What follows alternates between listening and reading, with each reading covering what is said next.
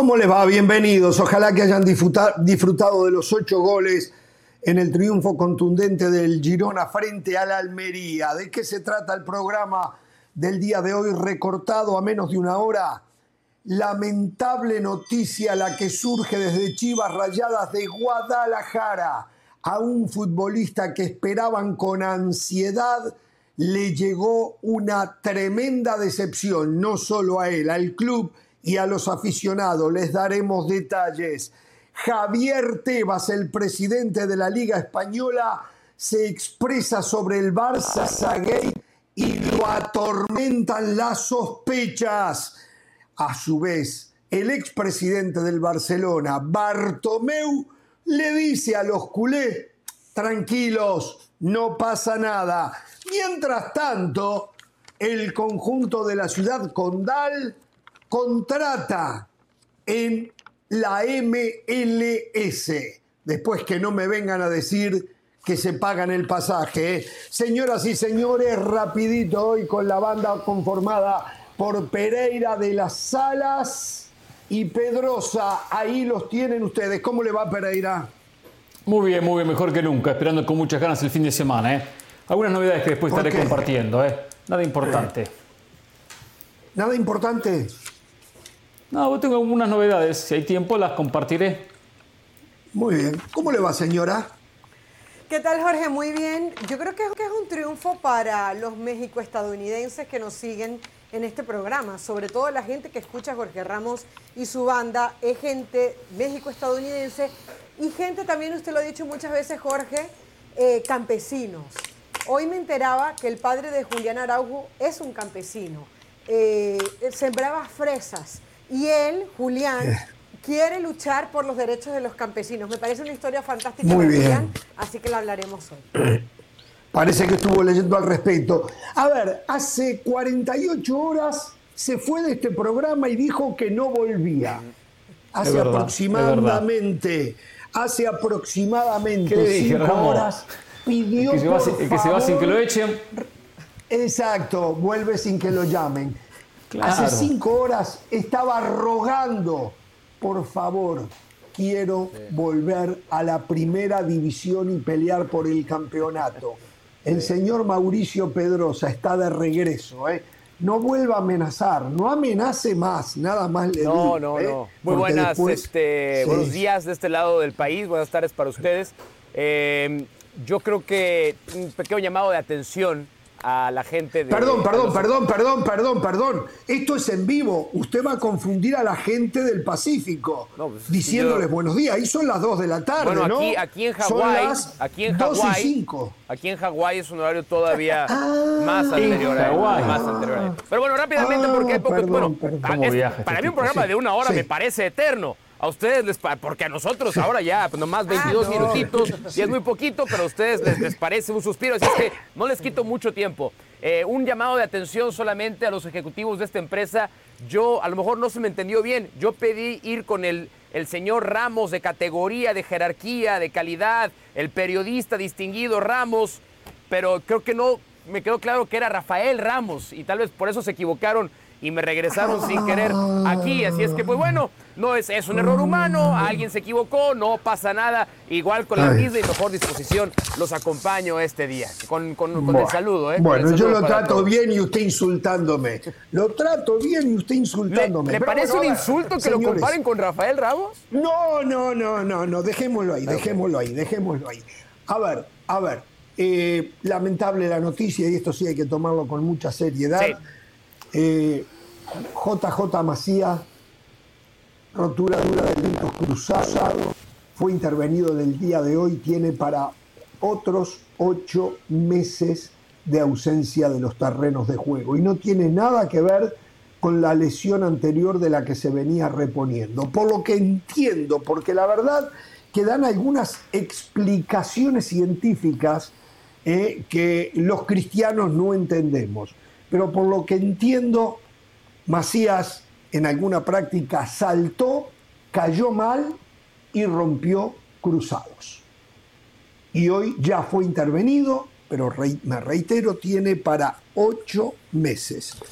una injusticia total, una noticia malísima para el equipo que esperaba ansiosamente que Macías le pudiera dar los goles que sienten que le faltan. Paunovic debe estar desconsolado y no me imagino eh, nada diferente para el aficionado de Chivas, ¿no? Digo, no es que ahora JJ eh, Macías pasaba, pasaba a ser Lewandowski, eh, pero un golpe fuertísimo, ¿no? ¿Verdad, Pereira? La mejor versión de JJ Macías, que es verdad, hace tiempo que, que no la vemos, está al nivel de Alexis Vega. La mejor versión. Lo que pasa es que, claro, le costó eh, eh, volver a ese nivel, o sea, nunca mostró ese nivel que prácticamente lo mostró en León. Algo después de su regreso en Chivas, que fue muy poco, muy poco. Pero esto, por supuesto, da mucha lástima por un futbolista con grandes condiciones que hasta en un momento, en un momento, me acuerdo, me acuerdo que decíamos que era una opción para el 2022, para la Copa del Mundo, como tercer delantero pintaba para luchar por esa posibilidad. Lamentablemente queda fuera muchos meses sin jugar, no puedo jugar en España. Y encima esto se le suma que Chivas necesita a un Macías. El Tepa González no hace goles, Ronald Cisneros no hace goles, Daniel Ríos no hace, no hace goles, Alexis Vega que, se lesionó. Entonces tiene muchos inconvenientes. Además, se desprendieron de Ormeño. Y Ormeño, no, y Ormeño, pero Ormeño, le venía bien, Ormeño. Exacto, Ormeño hizo, goles en la pretemporada. la producción, permítanme, recibí instrucciones de producción o escuché instrucciones de producción, no sé si se refería a mí o a, qué, a quién de nosotros que estamos aquí. A mí, ah, perfecto. Era a mí, perfecto. Entonces, perfecto. a ver si ahí ha podido mejorar, había algún problema con mi audio, aparentemente. A ver si aquí esto eh, lo puede arreglar. Perdón por la interrupción, Pereira. No, no, está bien, está bien. No, no. Ahí también un poco me confundió ese mensaje, como estamos en la cancha, vio y grita el técnico, eh, pasala para atrás, y uno no sabe si el que tiene la pelota, que está al lado, bueno, ubicate detrás del libro, y entonces uno no sabe si uno tiene que ubicarse, Pero, pero está bien, yo seguí, Estas son las cosas cuando jugamos al fútbol en casa, ¿no? Cuando se hace de esta manera. Este, sí, sí, sí. sí. Pero lamentable, lamentable por, por, por el jugador y por Chivas. Ormeño tendría que haber seguido. Era solución Ormeño. Se apuraron en sacarlo. ¿Solución de qué, Pereira? ¿Solución Ormeño? ¿Pero dónde Ormeño eh, fue solución? ¿Cuándo fue solución? Con el nivel que tiene Chivas. Con el nivel que tienen los delanteros. De los, ciegos, el tuerto es el rey, dicen. En el país de los ciegos, el tuerto es el rey. Y por más que Ormeño Mi no respeto fuese Ormeño, ese garantizada. Pero es que, a ver, eh, eh, en el último partido de Chivas, el delantero fue Daniel Río, Jorge. Eh, ¿Cuántos goles tiene? El goleador de este equipo es Víctor Guzmán, además con tres, con tres penaltis. Entonces yo creo que, a ver, Ormeño, que venía de marcarte ocho goles en pretemporada, que le marcó tres goles a Santos, que algo hizo con el pueblo en su momento del Arcamón, haberle dado la derecha en un equipo que no marca goles, a mí no me parece descabellado. Pero con respecto a lo de JJ Macías, es una mala noticia en general, yo creo que para el fútbol mexicano, con esa escasez de delanteros que hay, con esa escasez y ese desierto que vimos en el último Mundial de Fútbol, eh. en donde Henry Martin pues era discutido, donde, donde Rogelio Funes Mori, ya sabemos las que pasó, eh, que JJ Macías no se recupere, es una muy mala noticia. yo, a ver, eh, yo ahí disiento porque JJ Macías nunca ha sido un futbolista de selección mayor, es decir, no se pierde nada en México porque Macías nunca ha estado ahí. Y yo creo que incluso en el mejor nivel. Aquel de, León sí, aquel de León sí, camino, ¿eh? pero, pero, iba camino, ¿eh? Pero antes. Jovencito, iba camino. Pero, Macías de León todavía estaba tres pasos abajo de Raúl Jiménez, Javier Hernández, y en ese, en, ese o sea, todavía estaba lejos. Ahora, nunca va a llegar a y nunca va a llegar. Yo estaba tratando de ir para, para, darnos una, para darnos una idea de la, de lo triste del, asunto. Yo me voy a concentrar en el propio caso de Macías. La última vez que José Juan Macías se pudo sentir como un futbolista regular, regular, tenemos que remontarnos al clausura 2021, cuando jugó más del 65% de los minutos con su club, que fue con Chivas. Y a partir de ahí su carrera ha estado plagada, se va a Getafe, todos sabemos que llegó porque lo lleva Mitchell. Mitchell se va muy pronto, se lesiona, deja de jugar, tiene que regresar. Entonces, si la proyección de Chivas es de 8 a 9 meses, estamos hablando de que JJ Macías pudo haber dejado de jugar dos años, ocho meses de manera regular. es mucho. Yo estoy realmente es preocupado. Mucho, ¿eh? Estoy realmente preocupado de que este cuate pueda volver a ser un futbolista de alto nivel en el fútbol mexicano. Después de casi tres años parado, híjole, lo veo, lo veo de verdad difícil y es una pena. Es Eso es lo que a mí más me preocupa. más del impacto en Chivas, el impacto en la acción. Su caso, su caso personal creo que creo que va a ser muy difícil que vuelva a un nivel importante JJ Macías. Ojalá esté equivocado. Nada de ser más que estar ¿eh? equivocado. Sí, yo creo que está equivocado. Primero por la edad, tiene 23 años.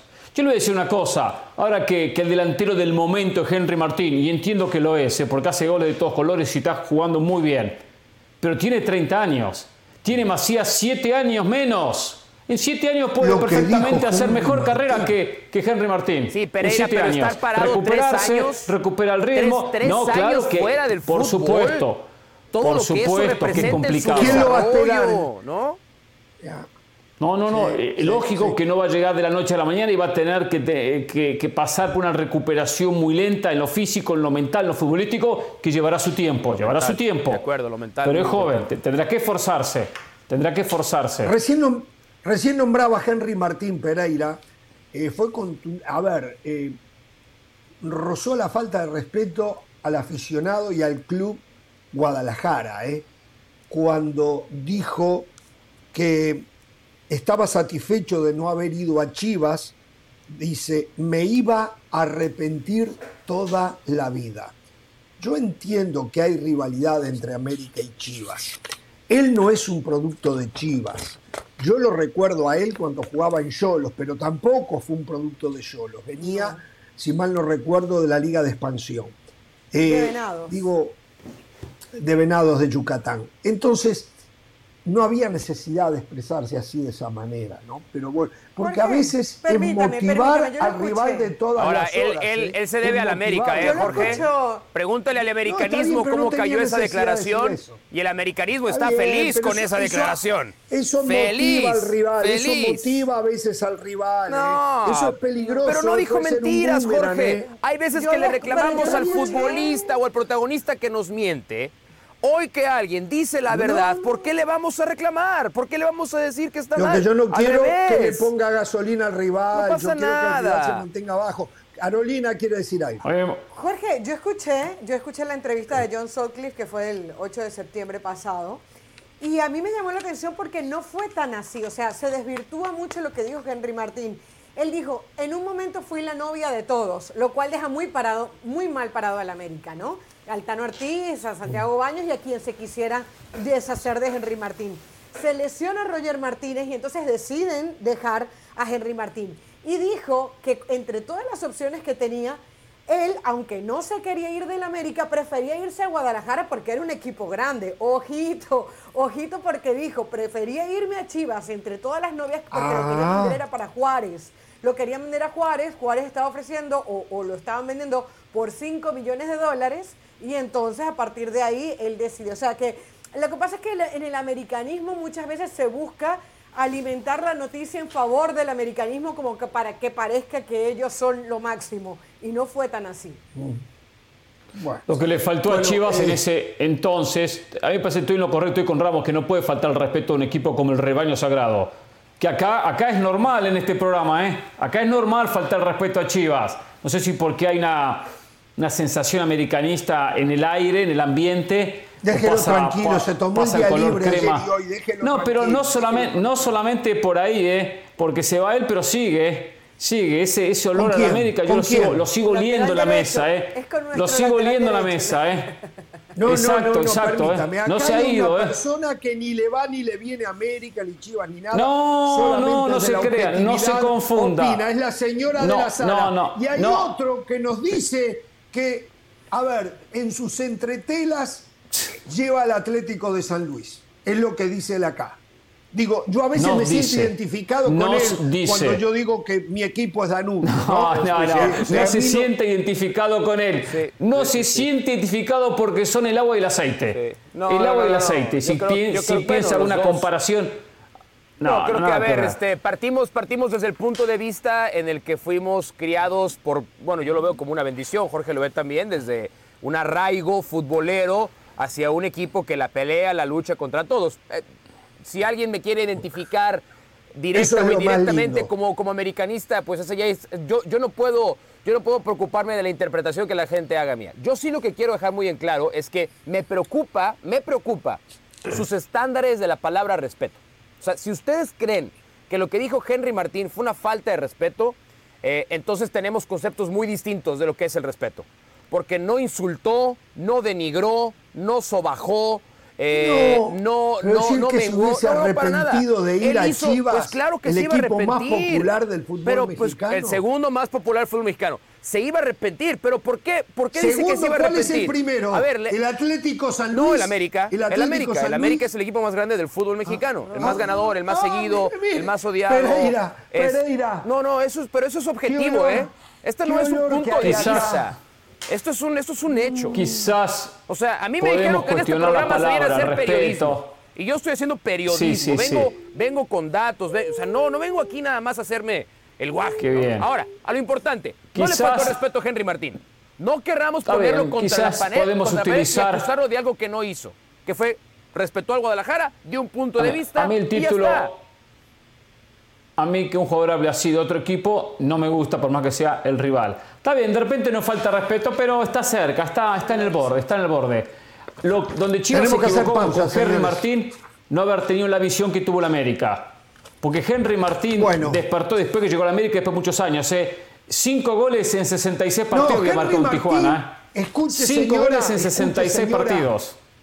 Henry Martín sigue siendo ciclotímico. Está ahora en uno de sus puntos altos. Esta no es la primera No. vez que Henry Pero no, Martín pero tiene un momento versión. como este. Pero es su mejor 30 versión, es su años mejor tiene. versión. 30 años tiene. Bueno, ha Henry sido Martín. un jugador ciclotímico que está pasando su mejor momento. Ya está entre los 10 mejores. Correcto. No, ha sido-. No sé si no, su no, no, no, no ciclotímico. No, sí. Ha sido un jugador sí, malo, ha sido un jugador Está- malo, ha sido un mal goleador que se despertó en los últimos años. Si en Tijuana, Bueno. ¿cuándo tuvo buenas campañas? En ¿Saben Tijuana. quién es? Bueno. ¿Saben, En Venados. ¿Saben a quién están describiendo? Bueno, Ahora sí se despertó. ¿Saben a quién están describiendo? 10, está en están describiendo a 10. Oribe Peralta. ¿A quién? Están describiendo a Oribe Peralta. Y Oribe Peralta pasó a la historia como uno de los mejores delanteros del fútbol mexicano, ¿eh? Es, es exactamente Sí, lo que están diciendo. Es el arco de la carrera de Oribe Peralta. Nada mal.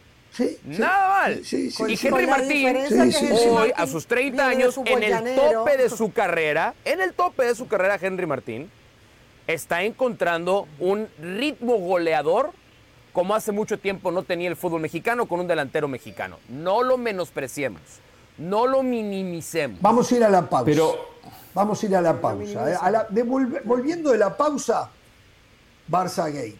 Esto, Ah. Esto, como se dice vulgarmente, pica y se extiende.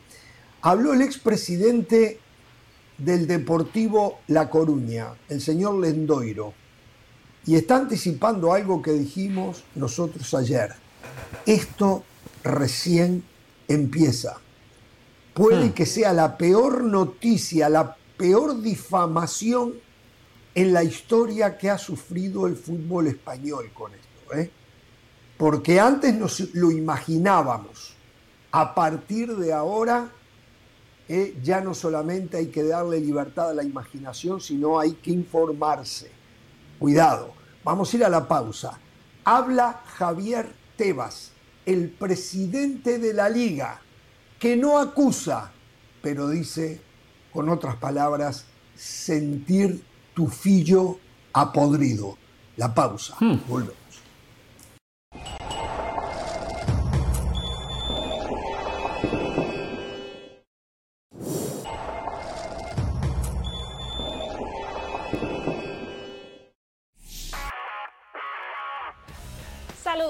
Esto es SportsCenter ahora. La estrella de los Milwaukee Bucks, Giannis Antetokounmpo, salió en el segundo cuarto de la victoria de su equipo el jueves sobre los Chicago Bulls con un esguince en la muñeca derecha. El griego se lesionó después de chocar su mano contra el tablero cuando intentaba bloquear un tiro al aro.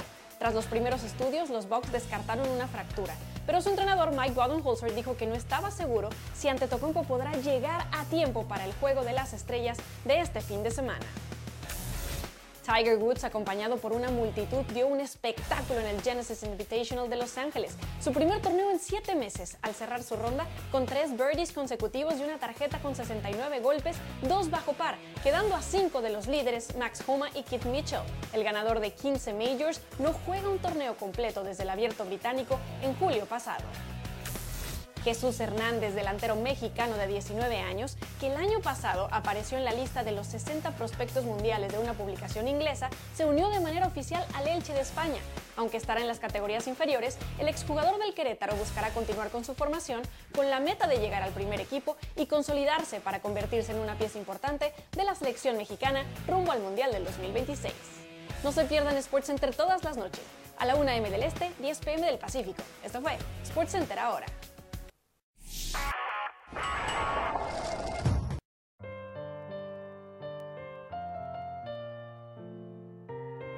ESPN se une a la Cruz Roja en una campaña para ayudar a las víctimas del terremoto en Turquía.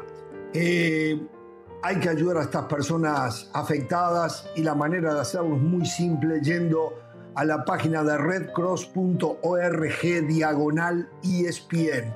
Ustedes van ahí y ustedes dan su aporte, por pequeño que sea, es importantísimo. En el momento que nosotros estamos distendidos hablando de algo que nos apasiona como el fútbol y ello, en estos mismos momentos, con un frío infernal, hay gente a la intemperie en Turquía y en Siria, eh, y niños y personas mayores que la están pasando muy mal. Podemos hacer algo siempre, un poquito, para ayudar a mitigar este mal momento de la gente. redcross.org diagonal ESPN.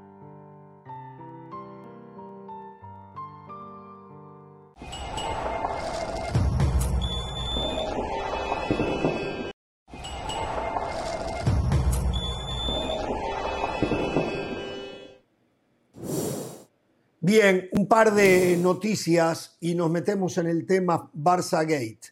Primero, desde Argentina me están diciendo que Ricardo Gareca va a ser el técnico de Ecuador. Digo, no lo puedo confirmar, ¿eh?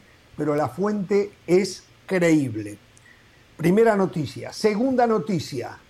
Napoli va que chifla hacia el Scudetto. Le ganó, le acaba de ganar 2 a 0 al Sassuolo. Con un partido más sacó 18 puntos de ventaja ah. sobre el Inter, que es el segundo, cuando faltan 45 puntos por jugarse. Digo, tendría que ser una de las debacles más grandes en la historia del fútbol italiano que pierda este campeonato ah. el Napoli. No hay manera. Y tercero, no hay manera. Y tercero, lo cierto es que hoy el Chucky jugó 18 minutos o algo así, ¿eh? no, no es titular. ¿eh? Dio asistencia, dio asistencia el Chucky. ¿Dio asistencia? Perfecto. Lo, lo, último, eh, por ahora, hoy vencía el plazo para presentar ofertas por el Manchester United y el emir de Qatar ya confirmó que presentaron una oferta por el 100% de las acciones hmm. con la promesa de mejorar absolutamente todo en el equipo, desde las instalaciones, el estadio, en fin. Eh, no se sabe de cuánto, hay una versión que habla de 6 mil millones de euros, son 6 billones de euros, hay otra que dice que son 5 mil, pero hay que esperar porque el favorito para los aficionados es un británico que ahora no recuerdo su nombre y que ya públicamente había dicho que había dado una oferta. ¿eh? Eh, un, tema corto. Un tema corto. El emir de Qatar es el mismo propietario del Paris Saint Germain. ¿Estoy en lo correcto? Exacto, pero dicen lo que yo acá no entiendo. La UEFA no permite la multipropiedad, porque después tienen que ser partícipes de los torneos regionales europeos dicen que este es es lo que no entiendo. No, pero a ver, Jorge, hay, una, hay, una, previsión en el, en el reglamento UEFA sobre este tema que, por ejemplo, lo hemos visto ya con el caso de los equipos que son propiedad de la bebida energética del Toro Rojo, que tienen equipos en Austria y en equipos en Alemania. Eh, es verdad. Aquí hay, un hay una estrategia legaloide en la que, pues sí, todos sabemos quién es el dueño del juguete. Lo que pasa es que el juguete puede tener distintas clasificaciones y, oficialmente el registro de un dueño es eh, la marca tal, de otro equipo el registro del dueño es la marca tal, al final del día todos sabemos que el dueño es el mismo. Entonces, hay una estrategia legaloide por la cual se le puede dar la vuelta y por la cual el emir de Qatar los sí puede tener el Paris Saint-Germain y el Manchester United. Sí, sí. Sí, sí, sí, sí. exacto. Somos un mal necesario. Usted entra en eso también. Señores, habló el señor ex presidente del el Barcelona, Josep Bartomeu, y dijo que no hay que preocuparse de nada Dice Bartomeu, dice, confirmó que contrató a esta empresa de Enrique Negrete, entre otras cosas, para informes técnicos relacionados con el arbitraje profesional y que esa práctica era habitual en el fútbol. El Barcelona no tiene nada que ocultar y es imposible decir que el Barcelona manipuló ningún partido. Si quieren buscar, que busquen no encontrarán nada. Hacía dos tipos de informes según Bartomeu. Uno previo al partido en el que indicaba cómo era el árbitro y cómo se comportaba. Y otro posterior al partido en el que analizó el trabajo que había hecho el árbitro. Es perverso, dice, comparar esto con el Moji Gate, el Calciopoli, ¿se acuerdan? Una locura, dijo Bartomeu. El Barça está, escuchen esto, eh, está limpio de todo. Insisto, limpio de todo y muy tranquilo. Pero cierra con esto. Esta es una práctica que llevan a cabo todos los clubes. Así, así esta es una práctica que llevan a cabo todos los clubes. Ahí lo que, como les dije hace un ratito, dijo eh, que esto recién empieza. Que esto recién empieza. Eh, sé que ustedes quieren todos hablar. Vamos a escuchar al presidente. Yo a Javier Tebas no pongo las manos en el fuego por él. Pero, y se lo di, tuve la oportunidad de decírselo personalmente en Qatar. Le tengo mucha admiración porque nunca esquiva el bulto y se enfrenta a los poderosos. Escuchen lo que dijo Javier Tebas, el presidente de la Liga, perdón, de la, sí, bien digo, de la Liga sí, de la Liga. aquí está. Sí. Hombre, yo desde luego creo que son una serie de pagos por unos conceptos y unas cuantías que, que no están claros, por lo tanto, eh, yo no sé si habrá afectado o no al tema del resultado de los partidos, pero desde luego, como presidente de la Liga, no me gusta. Y me parece que no está bien ni las facturas, ni los conceptos, ni los hechos por los que se ha pagado. Y hay que investigarlo, ¿no? Eh, tómalo como quieras, si queda en duda o no queda en duda, pero desde luego la liga eh, no pueden eh, estar pasiva ante, ante los hechos que están pasando, ¿no? Entonces, desde luego, indicios que algo no está bien es que eso llevó a una conducta de poder predeterminar, creo que no, pero, pero el hecho, hay que aclarar también en el ámbito directivo, hablo penal, que este es un delito de los que se llama de riesgo, que solo el mero hecho de intentarlo ya está penado. No hace falta que se consigan los resultados, no solo intentar predeterminar, ya hay condena por este delito. Por lo tanto, los indicios de que hay unas facturas y unos servicios prestados a mí, a mí me resultan de lo que conozco acechado y por los medios de comunicación extraños o por lo menos no habituales ni cuantía ni asesoramientos verbales ni para que sea árbitro eso se tiene que aclarar ¿no? bueno eh, él llevado a, una expresión más vulgar eh, siento olor a podrido siente olor a podrido en todo esto. Hay algo hay alguna prueba no no la hay es cierto pero él también en estas declaraciones decía que él no entendía algo que dijimos todos ayer acá, que se le pagara 400, 500 mil euros anuales en los últimos tres años a este señor Negreira para darle informes arbitrales. Hoy tengo entendido, hay una persona haciendo la misma función en el Barcelona, le pagan 30 mil euros anuales. Antes eso era eso, un poco más lo que ganaba mensual Negreira. 40 mil mensual. ¿Quién está ahí? No, no, no. No, es, no, es, un disparate. que, lo que decíamos el otro día. Los 30, Está bien tener siempre alguien que aconseje, que oriente, que informe eh, en el tema arbitral a los jugadores, a los cuerpos técnicos, a los juveniles. Me parece perfecto, ¿no? Alguien que capacite, pero por ese valor lógico de 30 mil dólares al año. Peso más, peso menos, no 500 mil dólares al año. También algunos se dieron a la tarea de buscar las estadísticas durante esa etapa que eh, el señor Negreira recibía ese dinero. Y fíjese, fíjese, 33 penales a favor, 33 a favor, 3 en contra. En otro periodo, cuando ya dejó de pagar, 23 goles, 23 penales a favor, 14 en contra. O sea, de 33 a favor bajó a 23. De 3 en contra subió a 14. Qué diferencia, ¿no? Las expulsiones. pero, pero aquí, va a ser, aquí va a ser imposible encontrar un vínculo.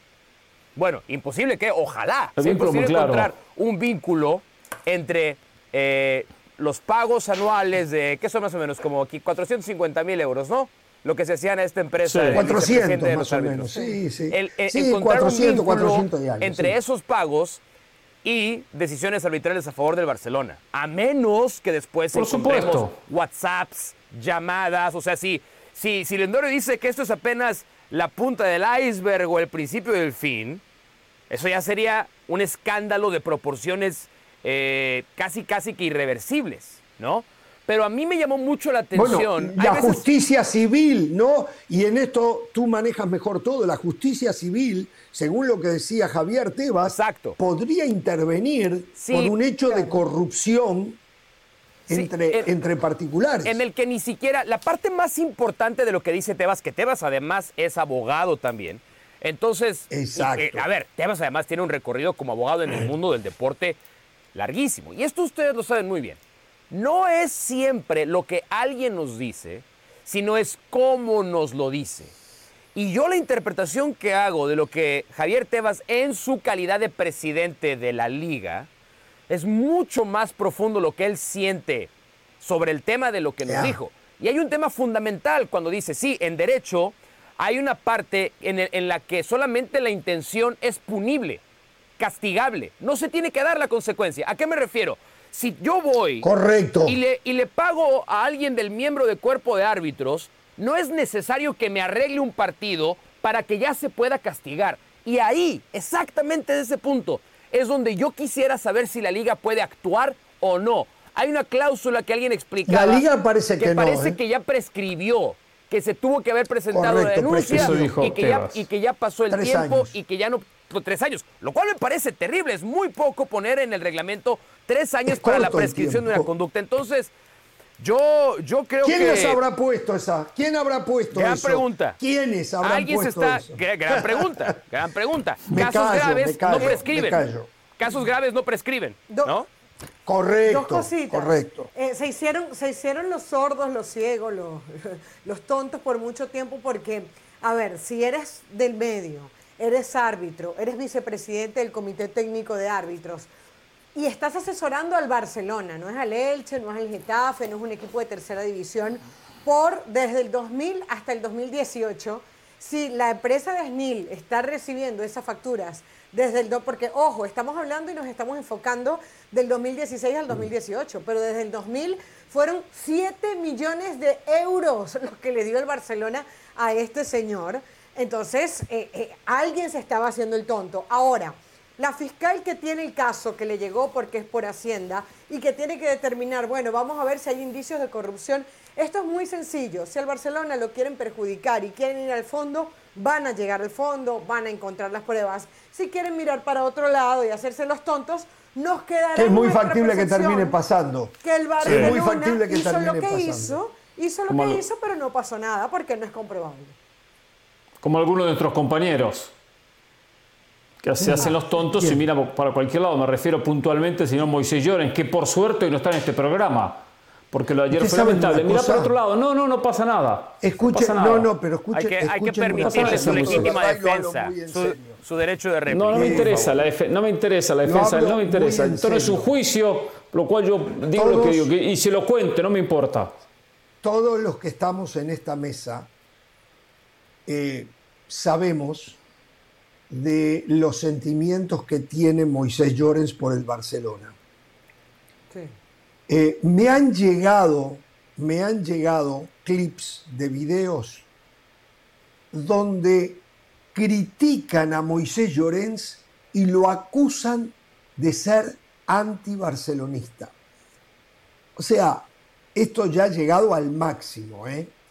Acusan a la empresa ESPN de ser anti-barcelonista. Lo mismo que dicen los madridistas.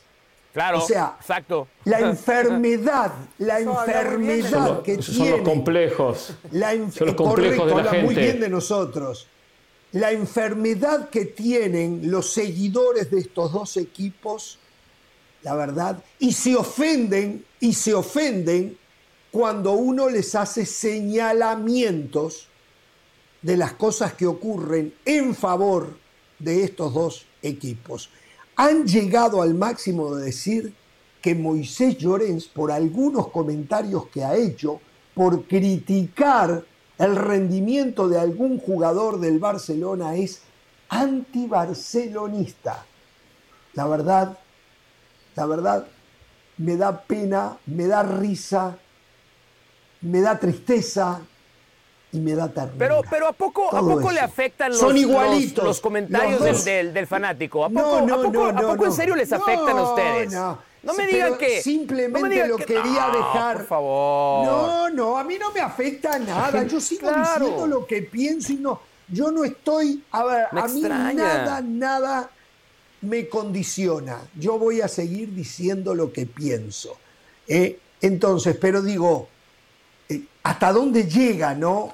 El, despilfarro de sentimiento que dicen tener, que los transforma en patéticos por la casaca o por los colores de su equipo, donde las dos facciones acusan exactamente de lo mismo. ¿no?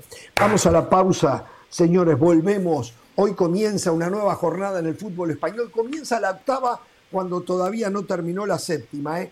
Y atención, otro más de la MLS se subió al avión y se fue a Europa. Pereira saldrá a decir que le pagaron el pasaje. Sí. Vamos no, no, no, los que pagaron sí, esa es la realidad, no todos.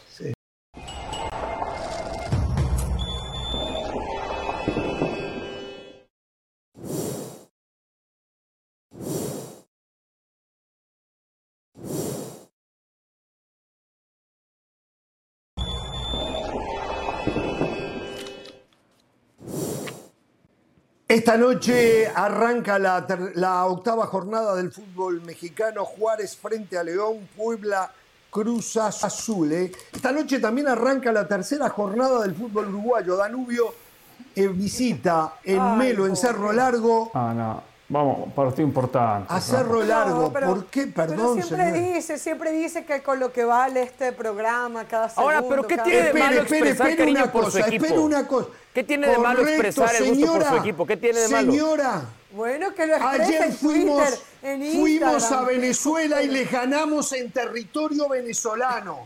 Los eliminamos de Copa Libertadores, de Copa Libertadores de América. Viven todavía de aquel 3 a 1 que nos dieron Con un venezolano como técnico en Uruguay. después los tenemos de hijo, los tenemos y yo no dije nada y ahora porque bien, vengo a mencionar que esta noche juega Danubio, estoy apurado en un ratito. Usted me cae arriba, ¿se da cuenta? Bueno, a ver. ¿Me consigue una playera de Danubio para la otra, por favor? Para mi colección? Trataremos, trataremos, trataremos, trataremos. Extra larga, por favor. compre. Extra larga. Danubio tienda, danubiotienda.com. Punto No toman, no toman tarjeta de crédito, solamente toman traveler's checks, está un poco desactualizada. Señores, eh, estamos un poco confundidos en este tema, pero no es otra que la fuerza que tiene la MLS ya en el fútbol europeo y cada vez miran más hacia ella. Julián Araujo finalmente ya es jugador por ahora del Barcelona B, pero si, si cumple con, lo que se espera de él, va a jugar en el Barcelona A. Pagaron algo así como 4 millones de dólares por su transferencia al Galaxy de Los Ángeles. Julián Araujo fue presentado ya eh, como nuevo jugador del Barcelona B, va a jugar a las órdenes de Rafa Márquez eh, y también Galaxy confirmó la transferencia. Lo que todos estamos en duda acá es si va a jugar o va a esperar a junio para que la transferencia oficialmente se concrete, porque recordemos, eh, sobre la hora del cierre de transferencias se hizo el acuerdo, pero los papeles llegaron 18 segundos tarde a FIFA y FIFA no aprobó la misma. Barcelona y Galaxy recurrieron al TAS. No tenemos información de que el TAS haya fallado en favor de que se acepte la transferencia, pero hoy la misma se anunció. Eh, importantísimo para Julián Araujo, importantísimo para la selección mexicana porque Araujo eligió a México para representar eh, y bueno, vamos a ver si no eh, desafina teniendo que jugar allá en el fútbol europeo, pero me parece bárbaro que la MLS siga exportando jugadores al viejo Hay una declaración ¿eh? importante de Rafa Márquez, muy rápido, se los dejo sobre la mesa, no sé si lo escucharon.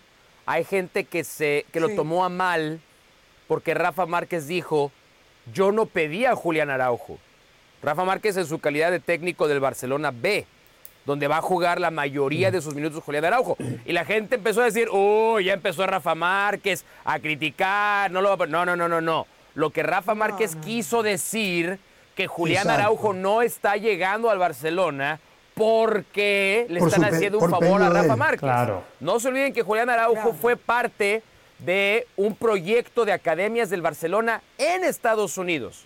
Hace muchos años. En Arizona. Y desde ahí ya le habían echado el ojo para si en algún futuro estaba la posibilidad tenerlo en su equipo, como ahora se ha dado el caso. Ojalá que le vaya muy bien y juegue muchos minutos. Va a tener que luchar mucho pero no es imposible. Para llegar al equipo principal, el equipo de Xavi, ganarse un espacio, ganarse un tiempo. Eh, va a demorar, tendrá que de a poquito adaptarse, va a, tener que hacer mucho esfuerzo. Le sirve, por supuesto, estar en un Barcelona B para no tener tanta presión y tener el ritmo de competencia, jugar, para dar el salto. Consolidarse en primera en equipo A no va a ser sencillo, pero tiene condiciones, ¿eh? lo puede conseguir. Yo creo, que, yo creo que lo más importante aquí es la posición que tiene Julián Araujo que es lateral derecho. O sea, si hay una falencia que tiene el Barcelona es la de lateral derecho. Ha probado por ahí con Sergi Roberto, jugaron con Araujo, el uruguayo, por ese lado. Ese día no ha podido, desde que se fue Dani Alves, no se ha podido consolidar un nombre por ahí. Hoy, por ejemplo, Valde eh, se, se, superpone con Jordi Alba, Jordi Alba le dan algunos minutos, pero en un lateral derecho el Barcelona no ha consolidado desde hace mucho tiempo. Cundé eh, exactamente jugaba el otro día por ahí, pero Cundé está para jugar como defensa central. Entonces, si Julián Araujo aprovecha bien su oportunidad, es maravilloso para la selección mexicana y por supuesto para el Barcelona. Exactamente. Y otra prueba más, ¿no? De lo bien que trabaja la MLS en el desarrollo de futbolistas, ¿no? Es todo un futbolista desarrollado en, academias de la MLS. Ah, ¿eh? Jorge, habla muy bien del Galaxy, perdón. Habla muy bien del Galaxy porque en esa información que nos daba Mauricio, eh, yo andaba un poquito y decía que a él le propone el Barcelona en algún momento, como parte de ese proyecto de hacer como una especie de masía en Arizona, una mini masía, lo llama y le dice, te puedes venir a Barcelona y empezar a trabajar con nosotros. Y él dice, no, yo me quedo, me quedo trabajando con el Galaxy y fíjese que la negociación se termina dando Galaxy Barcelona ya con un jugador formado. Acá lo que hay que elogiar es la, vidriera de la MLS, no la formación, la vidriera de la MLS, lo bien que vende sus productos. Kevin Álvarez es más lateral que Araujo, es más lateral. Y no lo ha podido vender. No, no, no, digo la realidad, digo las verdades. ¿Sabes, en cuánto, ¿Sabes en cuánto vendería Pachuca Kevin Álvarez? ¿Sabes en cuánto lo ¿Sabes en cuánto lo Sí. A ver, si hoy, si hoy estuvieran en mismas circunstancias, por lo menos en el doble. Y ese es el problema, porque no los vale. Hay dueños de equipos mexicanos que eh, viven en una realidad completamente diferente. El problema es que cuando dentro del propio mercado se dan ventas de, de jugadores por 8, 10, 12 millones de dólares, cuando se tiene la posibilidad de ir a jugar al extranjero, a Europa, piensa que puede cobrar 10-12. Y la MLS tiene hasta ahora un mucho mejor registro en vender en un valor real, correcto a su talento, que en idearse cosas que no son ciertas como les pasa a los dueños del fútbol mexicano. Nos tenemos que ir. Solo le quiero decir esto a Pereira. Estoy seguro que en Sudamérica, hoy por esa plata, también hay un mejor lateral derecho que Julián Araujo.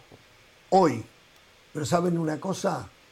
en el Barcelona le ven a Julián Araujo un porvenir fantástico. Por lo tanto, parece eh, que no es correcto que se venga a hablar que tal es mejor que él.